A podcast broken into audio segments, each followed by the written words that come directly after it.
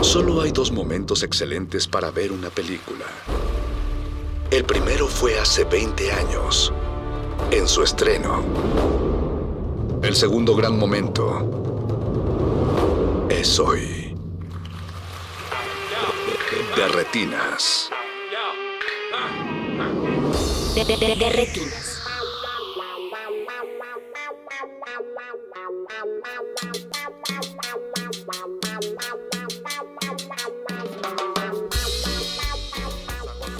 Buenas noches y bienvenidos a De Retinas. Mi nombre es Rafael Paz y como todos los martes me da mucho gusto recibirlos aquí en el 96.1 de eh, no, sí, 96.1 FM de Radio UNAM, aquí en su cabina cinematográfica para hablar de cine. Y como casi todas las semanas me acompaña Jorge Negrete. Jorge, ¿cómo estás? ¿Qué tal, Rafa? Buenas noches. Nuevamente aquí, listos y arrancando el año por segunda ocasión. Sí, bueno, la segunda ¿Por qué? parte. Porque- sí, sí, la segunda parte de nuestro, de nuestro especial de, de inicio de año. Sí, porque cuando dice segunda ocasión la gente se puede sacar un poco de onda, Jorge. Entonces, qué bueno que especificaste. No, pues es que ya estamos tan acostumbrados a multiversos y líneas temporales alternativas que pues creo que no hay tanto problema. Pero bueno, pues justo ya, eh, como dice Jorge, vamos a tener la segunda parte de nuestro especial dedicado a las películas que descubrimos o redescubrimos durante el 2021. La semana pasada vino Mario de la Serna a hablar junto con nosotros de seis películas. Hoy habrá otras seis películas, dos por bloque.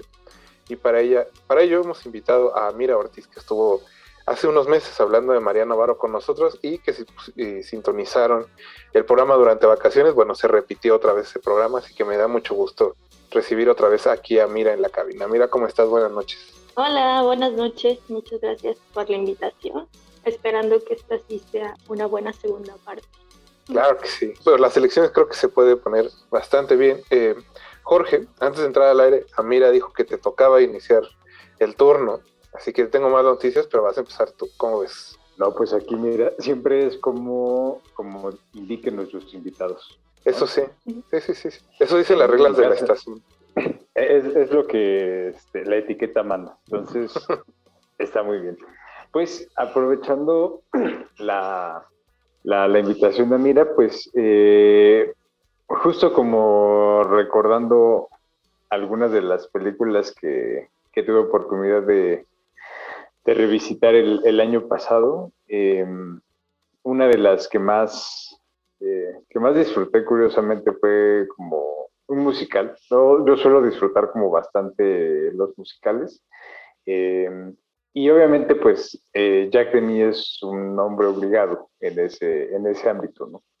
Pero eh, además de, como obviamente, ver los paraguas de Cherburgo, este, Piel de Asno, o las damiselas de, las señoritas de Rochefort, que son como los clásicos, eh, pues me vi una película que no, que no había tenido oportunidad de ver, es eh, Anne Championville, eh, un cuarto en la, este, en la ciudad, que es eh, un musical de 1982, en el que justamente de mí toma como una, una beta quizá como un poco más seria, pero sin necesidad como de dejar de lado todo el, todo el colorido y obviamente toda la parte como eh, musical.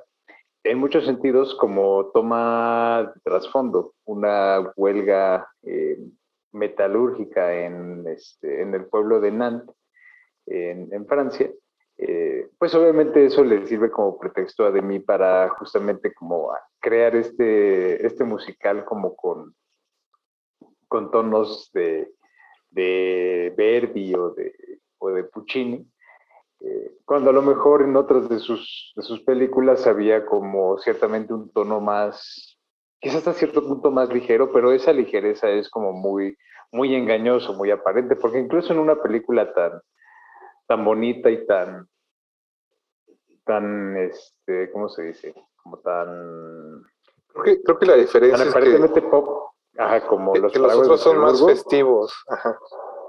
Pero- hasta sí, cierto es punto. que- y creo que incluso con la festividad nunca se perdía eh, como cierto, cierta densidad o como cierto, ciertos filos como ahí eh, medio oscuros, ¿no? Y aquí creo que esa parte se abraza como mucho más.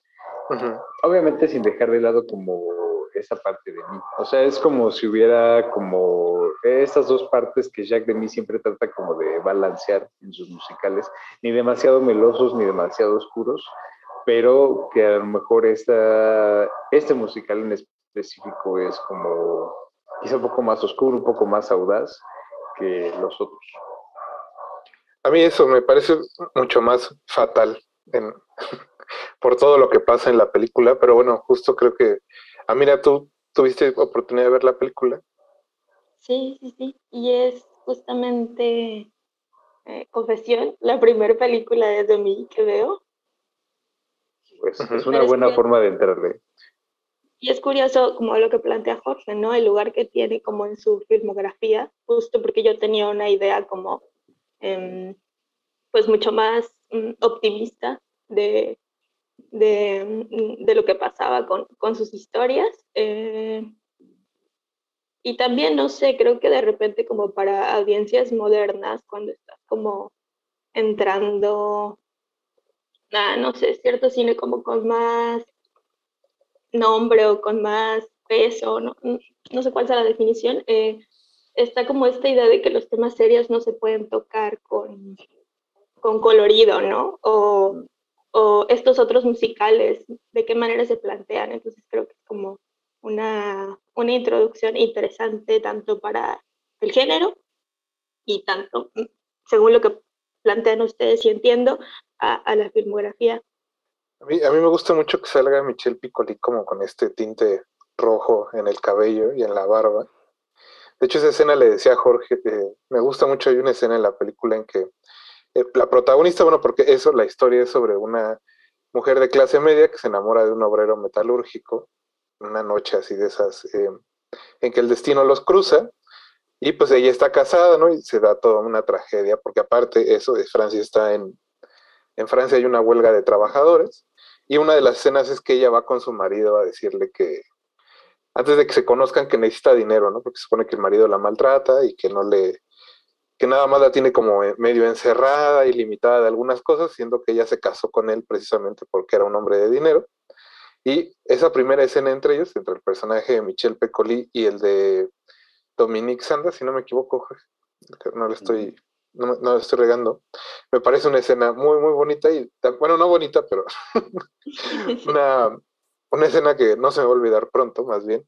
Y también eso, creo que hay al inicio de la película, aquellos que hayan visto The Friend Dispatch este año, pues es, obvio, que ahora sí que de qué pie coge a Wes Anderson, ¿no? ¿Cómo ves, Jorge?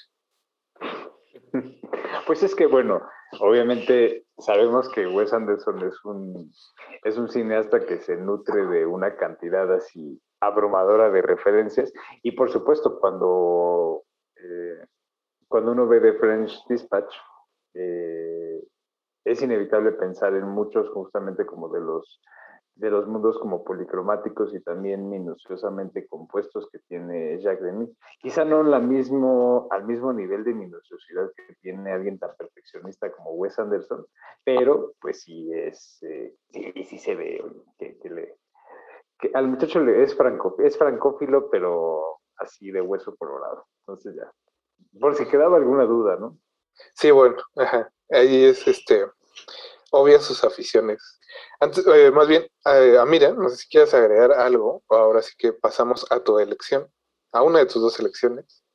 Sí, creo que em, anoche justo que estaba revisando esta, esta película de Jack Demy, me planteaba como cuál podría ser la coyuntura de estas películas, eh, de la selección variada que tenemos, tomando en cuenta a lo mejor que tenemos este, unas décadas similares, hay una línea del tiempo similar entre elegimos, amplia, este, pero también pensaba yo un poco en que no era necesaria, ¿no? Como, como traer a, colación como eh, la importancia o la relevancia, la necesidad de estas películas, que creo que es, que es una parte interesante del, del ejercicio, ¿no? De, de visitar y de pensar algo más que estreno. Y yo en el año em, descubrí una película que se llama, bueno, no tiene un título en español, pero se llama en inglés el título que le dieron fue Night Journey, es una película de 1977. Es una película del director surcoreano Kim So-yoon, que de repente está esta idea como de que el cine coreano eh, saltó como al ojo occidental de la nada y como que quién sabe de dónde salió eso. Eh, y sobre todo en lecturas eh, de este nuestro lado, pues que hay mucha influencia occidental, ¿no? Entonces se pregunta uno de dónde salen estos, esta nueva ola, que de nueva ya no tiene nada, es igual que el nuevo cine mexicano, pero bueno, depende de cuál de los ocho nuevos cines mexicanos te refieres. Exacto, exacto.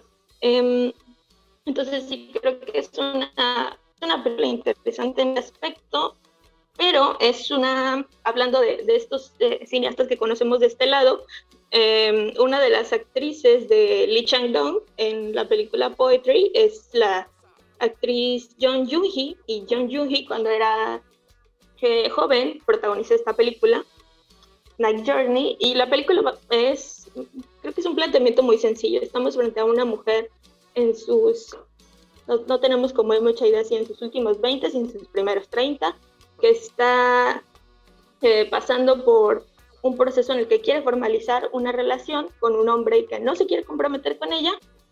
Yo no se plantearía como, ¿por qué no, no se da esta necesidad que ella tiene, ¿no? Que finalmente es un, un matrimonio, ¿no? Que alguien la, la, la, reconozca y la acepta donde está. Pero es una película que me habla como de muchas em, inquietudes eh, modernas, eh, no solo existencialistas, ¿no? También está este juego entre em, la ciudad y el campo, que siempre existe, ¿no? La vida rural y la industrialización muy rápida por la que estaba pasando su país eh, y me gusta como que es una película llena de estilo, eh, tiene, una, tiene em, escenas donde se plantea, bueno, parte interesante de la película es donde se cuestiona, ¿no? Que ella quiere, quiere algo más, ¿no? De la vida y de lo que le está ofreciendo su entorno, ¿no? Entonces también hay cuestionamientos como del erotismo, del placer de la mujer, de su sexualidad. hay ahí como algunas... Mm, un tiempo en el que ella regresa al campo y sabemos eh, de dónde surgen sus deseos, cómo es que se forman eh, sus ideas em, y sus aspiraciones. Entonces creo que es una película bien interesante de, revisar para darse cuenta como de, de dónde surgen estos, em, estas, no sé, influencias o de dónde salen estos cineastas o este otro cine de cierta época muy específica que de repente pareciera que no esté en el mapa. Y y no sé, a ver, los escucho a ustedes y ya podría divagar un poco más. A, mí, justo viendo la película, como dices se llama Night Journey de 1977, y si alguien la quiere ver, está en YouTube, en el canal del, Ministerio de Cultura de Corea, si no me equivoco. Eh, así que no, hay problema con aquello de que se sientan que están viendo piratería o algo así. Es una película, digamos, que distribuye de manera legal. Pero bueno, lo primero en que pensé fue como, nunca había entendido muy bien eh, como de dónde había salido Hong Sang-son, porque tampoco es que sea un experto en cine coreano. En realidad, como dice Amira, yo también aprendí de cine coreano cuando hubo esta ola de nuevo cine coreano, hace principios de los 2000. y es muy, muy diferente ¿no? a lo que hace Hong Sang-soo y a lo que hace en esta película. Sobre todo porque es, como dice, mira, el retrato de una mujer que no solo quiere ser eh, amada y de tener el lugar de esposa, sino deseada como mujer que creo que al final de eso se trata, ¿no? Y que, como en las películas de Hong Sang-soo, que es este director que han venido muchas películas a Ficunam y a Black Canvas, eh, pues está llena de hombres que, coreanos que se comportan como, imagino, eh, las tradiciones dictan en Corea, ¿no? que son hasta cierto punto extremadamente machistas. Y en el, en el caso muy específico del personaje masculino principal de Night Journey, es, un hombre que ve a su pareja de manera muy utilitaria.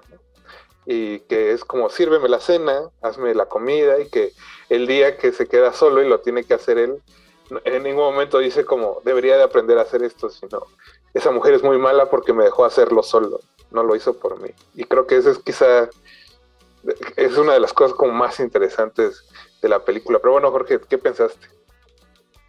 Yo no tuve oportunidad de, de ver la película pero eh, sí había, o sea, sí tenía como noción de que, de que existía esto, sobre todo porque eh, sé desde hace mucho tiempo que Amira es como muy, muy, eh, muy estudiosa, particularmente del cine coreano, que es algo que le interesa mucho. Y obviamente cuando leí como de esta película, aprovechando que era una de las que había este, elegido, eh, yo pensé que, digo, no sé hasta qué punto también se retoma mucho, porque em, eh, esta temática, sobre todo como de la de la búsqueda femenina como de reconocimiento y de validación, a su vez tiene, parece tener como cierto, cierto origen, por ejemplo, en la, sobre todo en la filmografía japonesa. Pienso, por ejemplo, en las películas de Misoguchi, o quizá por lo que dice en esta película, podría estar un poco como en medio, ¿no? Porque los personajes masculinos de Misoguchi en las películas femeninas son igual, como... ¿Horribles? Eh, horribles, muy machistas. Y por ejemplo, no tienen un papel tan predominante en las películas de, de Naruse, que son de temática. Pero ahí, ahí haría un apunte aquí: los hombres de de Soyun, en, en específico en esta película, son ridículos. O sea, el, el, hombre a cámara en esta película en específico no pasa con otras que, que, he revisado en su filmografía, pero aquí los hombres están en el ridículo. Entonces, o sea, en el ridículo como de, de esa parte eh, como machista o... más bien como que... como de ridiculez juvenil. Todos se comportan como si tuvieran 15 años. Sí, exactamente. Y además está interesante, bueno, llego a la, la anotación, ¿no? Como el primer hombre en la vida de, de nuestro protagonista es un hombre mayor y es un hombre, es un soldado, ¿no? Entonces ahí también hay como, como un punto interesante entre los valores de la vieja guardia eh, frente a esta modernización, eh, eh, liberación de la sexualidad, entre comillas. pero sí, los hombres en esta película finalmente están bajo, los, bajo el lente de ella, ¿no? Eh, como ella los ve. Entonces es, es, interesante como de repente cuando la película hace la mitad, pues uno empieza a reconocer como estas actitudes patéticas de, de los hombres que están alrededor de ella. Quizá no había otra forma de retratarla. Tal vez, tal vez. Eh, pues chicos, hagamos un breve, una breve pausa. Eh, en este bloque hablamos de Un cuarto en la ciudad de Jack Demy de 1982 y The Night Journey de Soo Jung Kim, espero haberlo pronunciado bien, de 1977. Recuerden que estamos en Derretinas, vamos a ir a un breve interludio musical y regresamos, no se despeguen. Derretinas. Estamos de vuelta en el 96.1 de FM. Muchas gracias a todos los que están sintonizando Derretinas. Recuerden que nos pueden contactar en arroba R modulada y en Facebook como Resistencia Modulada, bueno, en arroba R modulada es en Twitter por si tienen alguna queja, sugerencia o si también nos quieren contar qué películas descubrieron o redescubrieron durante el 2021. Estamos, como les decía en el bloque anterior, con Jorge Negrete y con Amira Ortiz, platicando justo de esos descubrimientos. Ya pasaron Amira y Jorge, así que eso quiere decir que me toca. Yo elegí una película japonesa que se llama Koke de Body Snatcher. Es una película de 1968 y que vi porque viene en un bonito box set de de, de Shoshiku, más bien dedicado a, la productora Shoshiku, que es una productora japonesa que durante los 50 hizo las películas de Osu y de Misoguchi, que es decir que era una productora dedicada más como al cine de autor y que con la llegada de Godzilla, como muchas otras productoras de Japón, dijo, bueno, yo no me quiero quedar fuera, entonces empezaron a hacer cine de terror y en este box set se presentan pues las primeras cuatro películas de Shoshiku, eh, Goke, el The Body Snatcher from Hell, que sería como Goke, el roba almas del infierno, más o menos, eh, si, mi inglés eh, lo permite, pues es la historia de un avión que un día ve un destello en el cielo al mismo tiempo en el que alguien está intentando secuestrar el avión y la tripulación junto con el secuestrador van a dar a la mitad del desierto y pues ahí se encuentran con que el destello que vieron en el cielo podría ser algo más que un simple, pues una simple luz, ¿no? Algo así. Eh, chicos, ahora sí que, ¿cómo vieron esta película? Creo que es más interesante por su psicodelia quizá que por el horror que pueda llegar a provocar en sus imágenes, porque bueno, ya simplemente por las fechas creo que está bastante lejos de dar terror. Pero cuéntenme cómo vieron la película. A mí sí me alcanzó ese final, ¿eh? No sé. Bueno, el final sí es muy... sí, no sé. No sé qué tanto no puede afectar estas alturas ese, ese final en específico. Me gustó me, me, llamó la atención como estas escenas donde ya ocurre la acción alienígena, digámoslo así. Este, y además esta, no sé, es la primera vez que encuentro vampiros del espacio. Entonces también esa figura es, es interesante. Em, toda esta imagen de mm, cuando sucede el encuentro, o, bueno, em, ¿cómo se podría decir? Eh, pues sí, cuando se encuentra el, secuestrador con, con los visitantes de otro mundo. es, eh, em, no sé, cómo esta, esta imagen en la frente que tienen los, los las, bueno, el, personaje que, finalmente es también un asesino a sueldo, ¿no? Em, es allí como que esa, esa imagen sí tiene su, su efecto y es, tiene como este efecto, no sé, Mm, que, no sé, que estos valores de producción que tienen como un encanto eh, a, esta luz, ¿no? Como, eh, igual se va a hablar de una película de terror como ahí con más adelante, entonces como que esos, eh, esos efectos a mí me, supongo que con, con, con, algunas personas tendrán como algún rechazo a esto, pero, pero tiene ahí como, como su encanto. ¿Cómo viste, Jorge? Sí, o sea, yo, yo como decías, yo siento que la, parte psicodélica eh, creo que abona mucho como a ese, parte de ese encanto que menciona eh, Amira, ¿no? Y que a mucha gente le cuesta como trabajo identificar, bueno, ¿qué es, qué es lo que es como tan placentero, ¿no? De una película como esta, ¿no? Y, creo que tiene que ver mucho particularmente con los estudios Oshiko con, y con mucho como del cine japonés como popular de esos años, con este sentido como de acumulación, ¿no? Nunca hay suficiente, o sea, nunca es un cine lo suficientemente estrecho en el que no pueda caber todo, ¿no? Puede haber asesinos a sueldo, puede haber vampiros, puede haber este, muchísimo color, puede haber monstruos, o sea, ninguna, ninguna, ningún elemento es, es ajeno, ningún elemento es externo. Entonces, incluso eso a lo mejor a veces se trata como de balancear con cierta cosa como de drama humano, eh, para darle como cierta profundidad, pero al mismo tiempo se termina sintiendo todo como muy, muy superficial.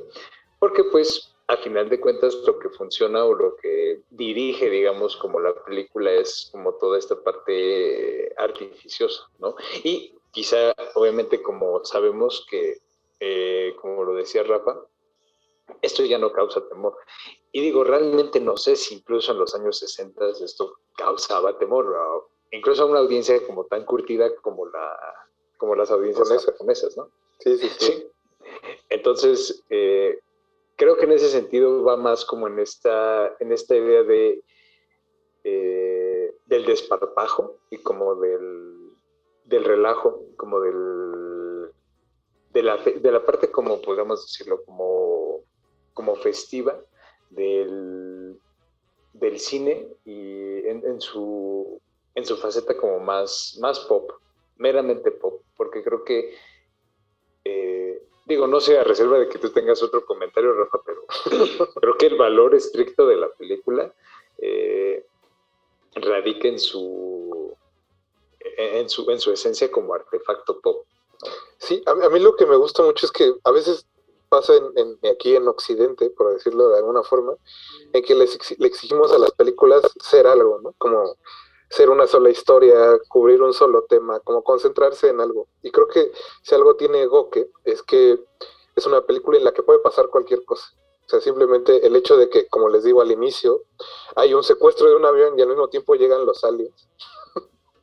y que después, no, hay incluso entre las mismas personas del avión mil y una historias, ¿no? Hay un hay un eh, representante del gobierno que va, está viajando porque va a cometer un acto de corrupción, ¿no? Y al mismo tiempo está viajando con el hombre ah, con el que está aceitando, digamos, ese, eso que va a pasar. Y la esposa de ese hombre es ofrecida a este, a este señor del gobierno para aceitar el trato, ¿no? Y, y luego hay una estadounidense que está viajando también con ellos, pero que viene de, digo, que va a recuperar las cenizas de su esposo que murió en Vietnam. Van pasando tantas cosas que creo que justo eso es lo que termina por darle equilibrio a la película. No sé si funcione del todo, porque justo es como pasan demasiadas cosas, pero es parte de, la diversión. No, no, sé de qué otra forma ponerlo y que, como dice Amira, justo en, esas imágenes donde está la psicodelia y ese primer encuentro de los aliens en general, en cuanto el alien aparece, la película se transforma y regresa hasta que el final vuelve a ser muy, muy parecido, bueno, no parecido, pero eh, digno de algo como Soy leyenda, que era lo que le decía a Mario cuando estábamos platicando. Creo que es ahí donde, donde la película encuentra su, su razón de ser y su mejor sentido, a, menos de que usted diga alguna otra cosa. y que, bueno, igual que Night Journey, es otra película que también pueden ver en YouTube. Ah, mira, ibas a decir algo. No, no, no, que justo eh, en inglés, ¿no? Está esto de over the top, que es como, ahí es donde está su, su riqueza y, hace mucho sentido, o bueno, me pregunto, um, cuestionaría eso de como si está, si es algo gratuito o no, finalmente cuando llega el final, ¿no? Eh, y como también eh, poniéndola, supongo, eh, pues en su etapa, ¿no? Porque de repente quiere ser también como un poco bueno, no un poco, eh, crítica a la, a la humanidad o falta de humanidad, ¿no? Del mundo, entonces queda ahí también esa arista. ahora sí que no es gratuito que sea este, una película de finales de, la década de los 60, y ya porque en, los 70 no, esta paranoia y todo eh, contra el gobierno se iba a asentar y iba a encontrar quizás su punto más alto, pero bueno, ya venía ahí ese escepticismo hacia la humanidad y hacia todo en realidad, porque al final creo que eso también se trata la película. Eh, pasemos a la siguiente. Eso quiere decir que es tu siguiente turno, Jorge. ¿Qué película elegiste para hoy? Que es la segunda. Así que, ¿cuál elegiste? Bueno, pues para la segunda elección, eh, tomé una película que me sorprendió muchísimo por muchas razones. Em, es la, eh, era es la primera película que veía de esta cineasta mexicana, ni Marcela Fernández Violante. Em, se llama Misterio y la, trama, la película es de 1980, si mal no recuerdo, o quizá un poco antes, eh, pero es em, la, la, historia como de un, de un actor de telenovela que de repente se da cuenta de que su vida diaria, su cotidiano ya forma parte como de una de las producciones de su televisora, eh, de la televisora que lo tiene contratado. Que bueno, pues obviamente a todas luces se trata de televisar, ¿no? ¿Para qué nos, para qué nos hacemos güeyes? Entonces es, es, como muy claro, como parte como de esas referencias críticas que se van como metiendo. Pero lo que es como muy, muy llamativo, más allá como del hecho de que la película se adelanta como a toda esta cosa meta que explotaría como a, a finales de los 90 e inicios de los 2000 es que creo que a diferencia, por ejemplo, de lo que hace el meta actualmente, que tiene como una vena mucho más, eh, mucho más pop, y bueno, ahora con esta cosa... Populista, diría yo. Sí, con esta cosa justamente como de los, de los multiversos y de lo que ha hecho Marvel durante los últimos años, pues ya no, eh, ya es una cosa como mucho más eh, nostálgica, referencial, de forma como que, que, opera en un nivel mucho más superficial. Pero aquí lo que hace eh, Marcela Fernández Violante con un elenco de actores y que diga, dentro de, dentro de su elenco resulta como muy llamativo también este, que son actores de telenovela, eh, y eso no de forma despectiva, porque creo que dentro de la tradición de la telenovela existen estilos de actuación eh, y actores también bastante valiosos. Por ejemplo, está Juan Ferrara, está Elena Rojo, Beatriz Sheridan, que es una que es más, que es más reconocida en Televisa como directora de, escena de, este, de varias telenovelas. Y que de hecho a ella se le atribuye mucho como esta, el estilo Laura Zapata como de actuación, así exacerbado, ceja alta, eh, grito, manoteo, todo. O sea, si a alguien le debemos a Laura Zapata es a Beatriz Sheridan, en gran parte. Entonces, eh, considerando todo eso, pues, o sea, se ve que Marcela sí, sí era alguien que conocía, o cuando menos tenía como nociones muy claras de cómo era el mundo de las, de las telenovelas y a partir de ahí tejer como esta trama mucho más como borgesiana. Eh, en muchos sentidos parece un cuento como de Borges o de Cortázar, que muchos de los productos meta que tenemos en la, en la actualidad. Entonces, eh, pienso, por ejemplo, en una película eh, que se llama Escuchar y Ver, de Hugo Santiago, el argentino, con Catherine Deneuve, que va en una vena similar, algunas películas de, Raúl Ruiz de esa misma época, pero lo que también resulta al final como también muy, muy valioso y que me gusta mucho es como este comentario eh, sobre los gustos del público, que creo que todavía tiene muchísima resonancia hoy en día. ¿no? En esta idea de separar lo popular y lo, y lo elitista, ¿no? Cuando el personaje de Víctor Junco le dice al ejecutivo de la televisora que este, su telenovela va a tener altos niveles de audiencia y el otro es muy enfático en decirle, hacemos telenovelas para la gente, no queremos novelas elitistas. Y esa cosa como que resuena mucho todavía hoy en día, ¿no? Y particularmente con el cine, cuando se habla de que no queremos cine elitista y no queremos como separar a la audiencia, pero digo, creo que ese es un tema ya para otro programa, pero creo que ya con eso podemos dejar ahí como algunos apuntes para, para clavarnos en misterio. Bueno, hay que decir que es, eh, está inspirada por una novela de, de, Vicente Leñero que se llama Estudio Q. Q eh, no conozco la novela, eh, pero tengo entendido por una entrevista que hay ahí perdida en YouTube, en el canal de Julián Hernández, de hecho, la hizo Julián, con, con María, eh, digo con Marcela, eh, que aunque se conserva gran parte de la historia de la novela, mucho se dio como en el set de las decisiones que toma el actor, eh, interpretado por Juan Ferrara, que creo que eso es lo más este, nostálgico, Jorge, porque decías que no da nostalgia, pero bueno, a mí sí me dio bastante nostalgia ver a Juan Ferrara otra vez a cuadro, tan joven, ¿no? Tan lozano, con tantas expectativas en su carrera. Y sobre todo por la manera en que va avanzando la película misma. Creo que, como dices, ¿no? Hay últimamente muchas películas meta, hay muchas, eh, la misma Marcela lo dice en, esta entrevista donde, ah, bueno, es que Spike Jonze también ya lo está haciendo, ¿no? Como, ahora está haciendo lo mismo que yo quise hacer, pero él no conserva la farsa ni el misterio, porque creo que si algo tiene muy bonito la película es como esta geografía del set que continuamente se transforma, ¿no? El personaje de Juan Ferrara, trata de escapar, de tomar la calle, de subirse al coche, de ir a su casa, y cada que llega a un lugar eh, donde parece que por fin obtendrá libertad, el set se vuelve a imponer, ¿no? Y, otra vez, sin, sin que se note, digo, por obviamente el, milagro cinematográfico, por decirlo de alguna manera, está otra vez en un set y, la y él no puede escapar como personaje de eso, y creo que ahí es donde está pues lo, lo interesante de la película y, y, en el final, ¿no? Que bueno, no, si no la hayan visto, no hay que echarlo a perder, pero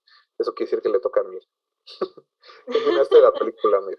Este, sí, eh, creo que esa em, tiene como esta parte también, digo, ya es como con términos nuestros, pero me parecería a veces como de reality show, eh, como de esta mm, cámara que nunca se va de ti, ¿no? Que te sigue y aparte hay como un, hay un rechazo, ¿no? Del personaje de, de Juan Ferrara eh, a, no solo descubrirse eh, hostigado, acosado en, la entrevista que, que, señalas, lo dice, ¿no? Es un actor acosado. Y a mí lo que, más que esa parte, justo porque ya estamos saturados de estas eh, revisiones mm, meta, a mí lo que me hizo mucho más ruido fue señalando un poco lo que dices del final, la relación director, ¿no? Como el, el dictador del set, ¿no? Eh, Marcela, en, en, la entrevista que, que mencionas, eh, hacia el final dice algo que, que, me llamó mucho la atención y es que el, el, director es el demonio, ¿no? Entonces creo que esta también es una, una lectura interesante de una directora en un tiempo donde no había directoras trabajando, ¿no? Y donde ella también habla de los terrores que fue eh, encontrarse trabajando en estas, en una producción con valores industriales. Eh, entonces creo que hace resonancia también lo que pasa al final con, con el personaje de, de, Juan Ferrara cuando decide no tomar, digamos, una decisión muy, muy fuerte y decide como que las consecuencias sean para otro, por decirlo de alguna manera. Como su eh, venganza, ¿no? Ajá, eh, creo que también es, eh, me parece como, si, si, si, decimos venganza, también es la venganza de Marcela. Sí, sí, sí. También es la venganza de Marcela, me parece. Eso, creo que es una película mexicana de esas que hay como pocas, joven, a menos de que quieras decirlo de otra manera. No, definitivamente no. O sea, creo que es, y también de alguna u otra forma funge como, a partir de eso que comentan este, tanto tú como Amira del final, como un, una especie como de, una propuesta en cambio de pivote que pues se quedó ahí sepultada. Como mucho el cine mexicano en los 80, debería decir yo. Gracias a Margarita López Portillo, que le mandamos un abrazo, un saludo a donde quiera que esté. Y con eso, pues creo que iremos a otro corte musical, muchachos. Ustedes no se despeguen. Y ustedes que están del otro lado de las bocinas tampoco. Después de un poco de música, regresamos aquí a Derretinas. Derretinas. Estamos de vuelta aquí en Derretinas para nuestro último bloque de este martes. Estamos con Amira Ortiz y Jorge Negrete. Chicos, pues creo que sin querer hicimos un mega bloque de cine mexicano porque Jorge cerró el segundo bloque hablando de Misterio de Marcela Fernández Violante y la, próxima elección de Amira tengo entendido que también es una película mexicana. Así que Amira, cuéntanos. Es eh, una película de 1959, Misterios de Ultratumba, de Fernando Méndez, que también cuando se habla de Méndez en el legado del cine de terror mexicano, pues se suele hablar de, su película más famosa, que es El vampiro, ¿no? y, su secuela respectiva, que es El ataúd del vampiro. A mí, a mí el Fernando Méndez que más me gusta y, lo revisito eh, muy seguido, son películas que quiero mucho, es justo eh, Misterios de Ultratumba y El ladrón de cadáveres, que me parecen como eh, revisiones de género interesantes. Y, y Misterios de Ultratumba Ajá, Historias del Ultratumba. Eh, habló la película que se mencionó de terror, se habla como de estos eh, elementos, muchísimos elementos alrededor de la película. Y creo que esta también es una película donde están pasando muchas, muchas, muchas, muchas cosas. Hay como estos plot twists a cada rato, pero finalmente también son, es como una revisión y me parece un homenaje a todas estas, estos arquetipos del terror, ¿no? Este, tenemos elementos como obviamente el científico loco, este, entre comillas, porque no es un científico, pero está haciendo como algunas operaciones para que existan cosas. Tenemos también esta figura del, del psiquiátrico, ¿no? Eh, estas almas torturadas, eh, está el asesino, está la, eh, la corrupción, obviamente, del, de ahí de... Mm, em, está la búsqueda em, del como qué está pasando del otro lado, como eh, después de la vida, que hay más allá de la muerte, que es como, em, que finalmente está en el título, ¿no? También está, no sé si sea, pero creo que es el primer zombie del cine mexicano. Eh, lo pondré entre comillas porque también no sé, no sé cuál sea según el cine de luchadores, por ejemplo, dónde estén ahí eh, los zombies, pero es interesante. Em, eh, eh, es una película que a mí me gusta revisar por esta variedad. También anoto que su escritor, eh, quien escribió esta película, es Ramón Obón, y Ramón Obón escribió un montón, un montón, un montón, también muy prolífico, como menos un montón de películas de, de, del género para el cine mexicano, como este, Cien gritos de terror, como Apuntes al slasher, como La muñeca perversa, como ah, esta película del Coriza muy rara, eh, Terror Encajes Negros, también escribió para Ripstein. Entonces, sí, también muy prolífico en esa, en esa parte y es, es una película que quiero mucho, que espero que la puedan revisar también quienes estén escuchando y no sé qué opinan ustedes.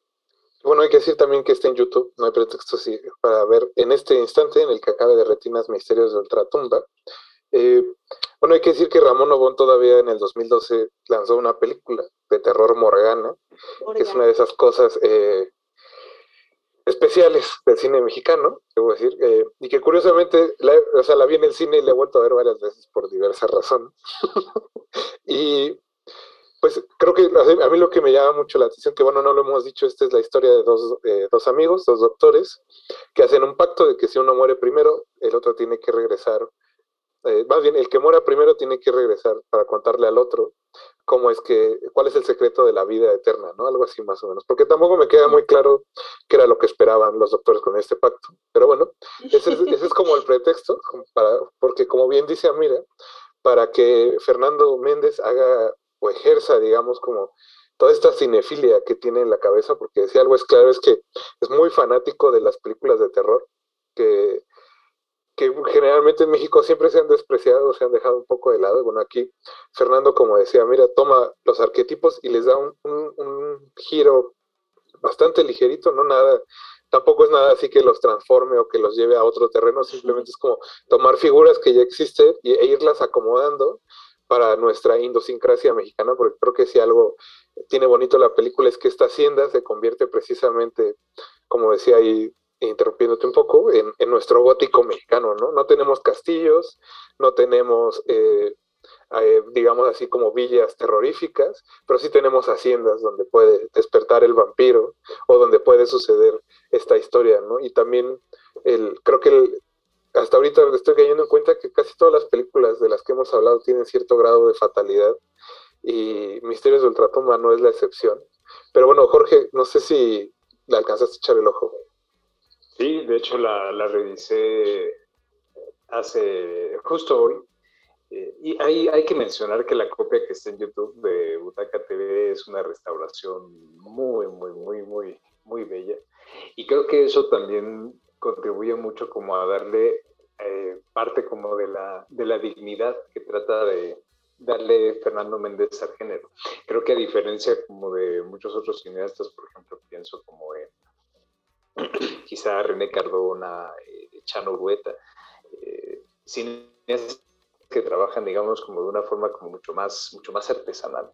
Eh, Fernando Méndez, yo, lo, yo quizá yo lo vería como un equivalente de James Whale, en el sentido de que trata de darle como una dignidad y un decoro al género que es muy evidente en esta película. Ahora, de que eso se ha logrado, pues ya depende de cada espectador, ¿no? Porque hay muchos, hay mucha gente que se lo puede tomar como, este, aguasa y este, decir, ay, pero pues el zombie ni se ve real, o esto ya se ve como... Pero creo que independientemente de las cosas ahí como medio cutres que de repente surgen, sí existe como cierta, cierta parte solemne, trágica, fatal, como decía Rafa, eh, que va mucho en, esta tradición como justo del gótico romántico. Eh, y es como tomar ciertas, ciertas nociones, por ejemplo, de la literatura de, de Shelley, eh, y de alguna u otra forma darles como esta, como decían los, como decían los dos, este toque como de mexicanidad que hace que la película sea como mucho más cercana, que es, eh, es la posibilidad de que nosotros también tengamos como una tradición eh, de nuestros propios monstruos, sin dejar de lado como la, la, la importancia de la influencia extranjera, ¿no? Que es, es inevitable, pero que exista gente como Méndez que puede hacer eh, estos ejercicios de apropiación con una, con una elegancia y con una con un sentido como de teatralidad y de y como de grandilocuencia casi patética tan, tan entrañables, creo que creo que la convierte en una película en una película como muy, muy peculiar. Y, y creo, creo que incluso en ese sentido muy superior a, muchos otros eh, a muchas otras películas de género de cine mexicano incluso actuales. Bueno Jorge por favor. la vara no está la vara no está por Jorge. la, actualidad pero sí, sí yo, yo, realmente no veo no veo a mucha gente queriendo con ese mismo, con ese mismo amor a, una, a cualquiera de las películas de terror contemporáneas como a estas películas. Creo que justo ahí es donde está lo interesante, ¿no? Porque actualmente las películas de terror mexicanas creo que siguen siendo, haciendo lo mismo, que es tomar influencias extranjeras. Pero hay algo que no, que no se está procesando, porque esta película sí se nota que están tomando elementos que no son nuestros, pero que cuando termina la película son eminentemente mexicanos. Y que quizá el cine de terror moderno mexicano no tiene eso mismo, que es como tomar elementos y se queda solo en el tomar los elementos. Y que creo que hay muy pocas películas de género de los últimos 5 o 6 años que podríamos decir que sí dan ese paso a ser verdaderamente mexicanas.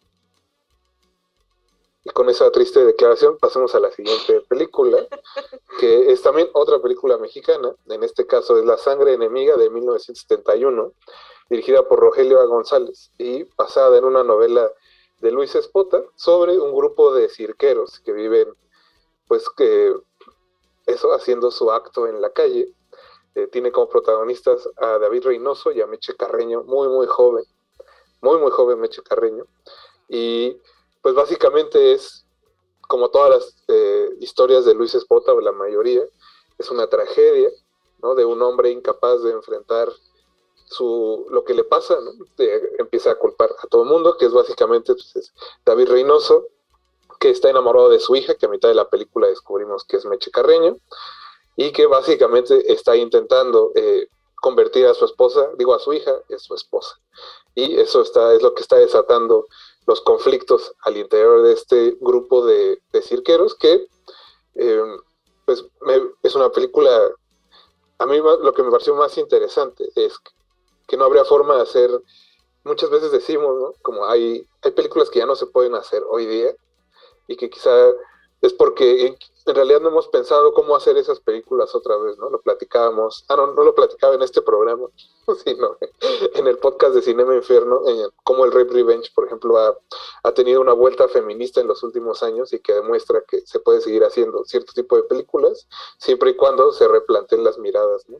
Y esta película en específico es algo que creo, que sí creo que no se podría hacer hoy día.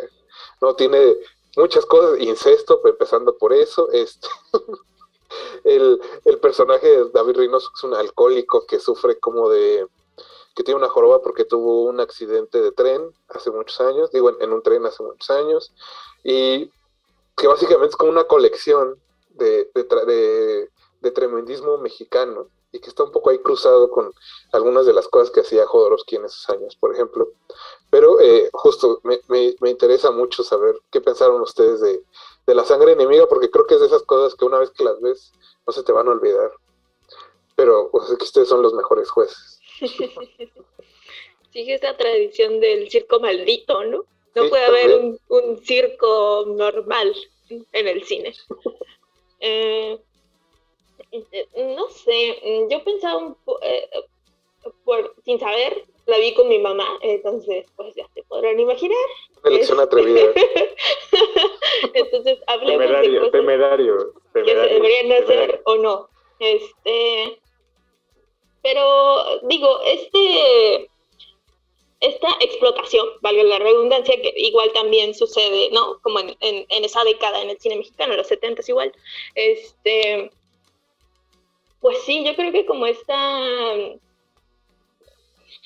Ay, es que tampoco se puede pensar sin el personaje de Meche Carreño, pero, pero es, eh, no sé, yo, yo tenía mis, mis reservas,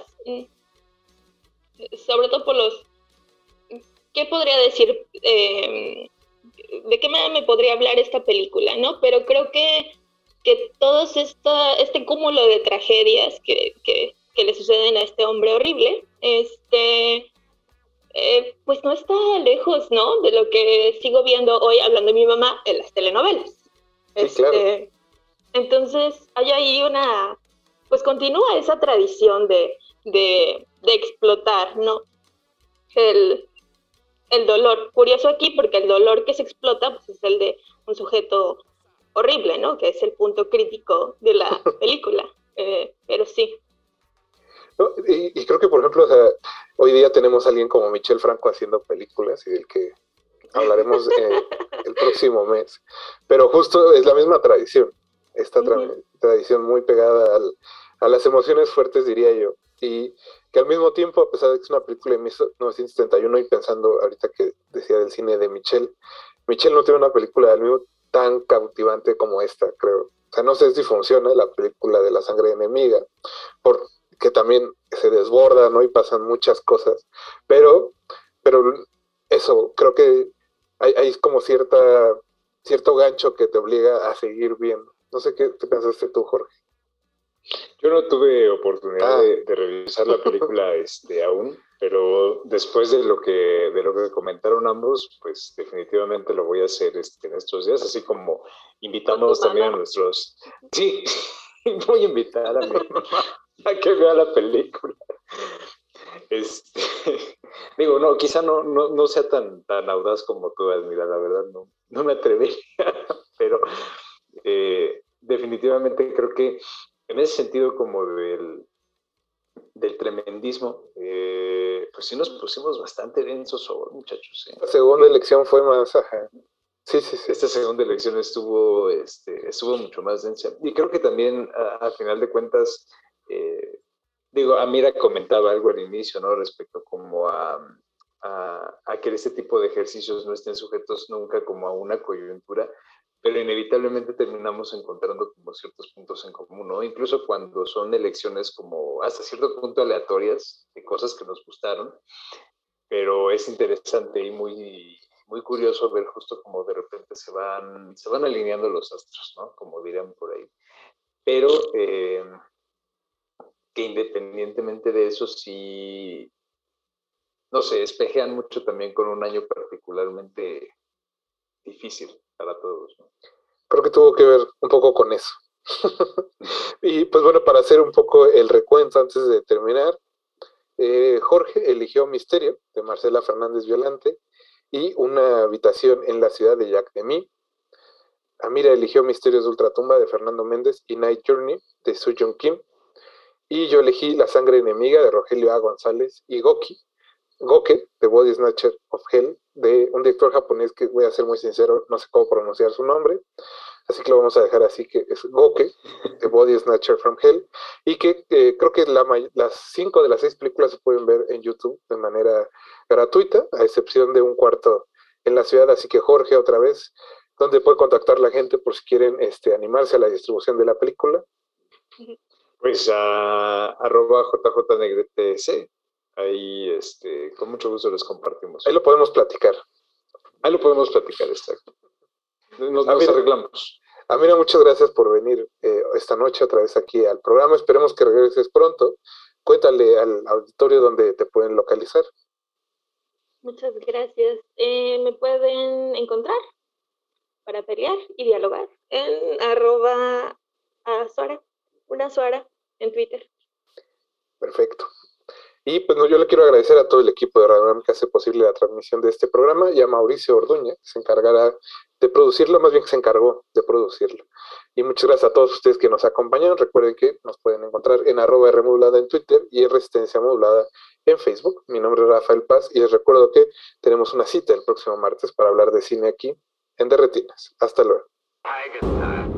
Antes de continuar tu camino, recuerda no hay películas sin defectos. Si los buscas, te convertirás en crítico de cine.